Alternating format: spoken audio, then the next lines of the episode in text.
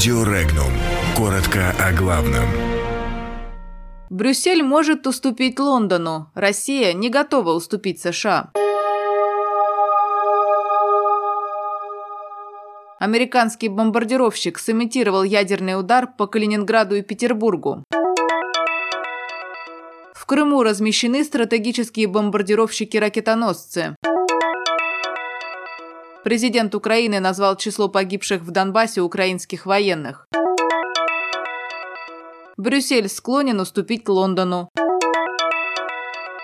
Следственный комитет России заочно обвинил литовского экс-прокурора. Стратегический бомбардировщик ВВС США приблизился к границам Ленинградской области со стороны Финского залива. Свидетельствуют данные мониторингового сервиса Plane Radar. Стратегический бомбардировщик Б-52, который способен нести на борту ядерные бомбы, сперва направился к границе Калининградской области. Там он сымитировал ядерную бомбардировку базы Балтийского флота. Затем полетел в сторону Санкт-Петербурга. Находясь в воздушном пространстве Эстонии, бомбардировщик приблизился к Санкт-Петербургу на 191 километр.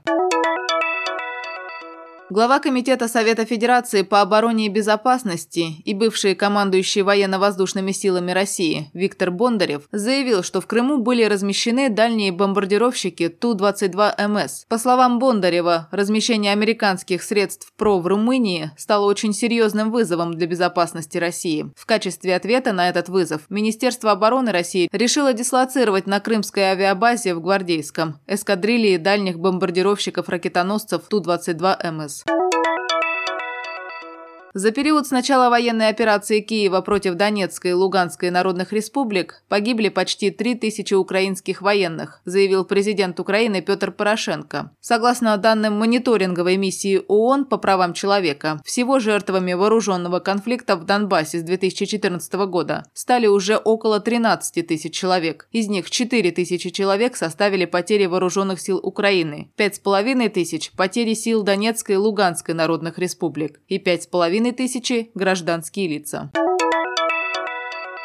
На сегодня намечена новая встреча в рамках переговоров между Еврокомиссией, Европейским Советом и парламентом, на которой будет принята попытка разблокировать соглашение о безвизовом режиме между Соединенным Королевством и Евросоюзом на случай жесткого Брексита. Приближение к концу срока, заложенного в 50-й статье, заставило начать нервничать политиков из комиссии, опасающихся, что текущая ситуация будет иметь катастрофические последствия для всех участников, пишет испанское издание ABC. За блокировку соглашения нарушения ответственен британский евродепутат из лейбористской партии Клод Мораес, который решил выступить защитником гибралтарцев. Чтобы избежать коллапса в ситуации с визами, комиссии придется отчасти удовлетворить его требования, хотя бы ценой интересов Испании. Как пишет ABC, Еврокомиссия сейчас размышляет над формулировкой, которая удовлетворила бы Мораеса, а для этого придется избежать употребления слова «колония» по отношению к Гибралтару.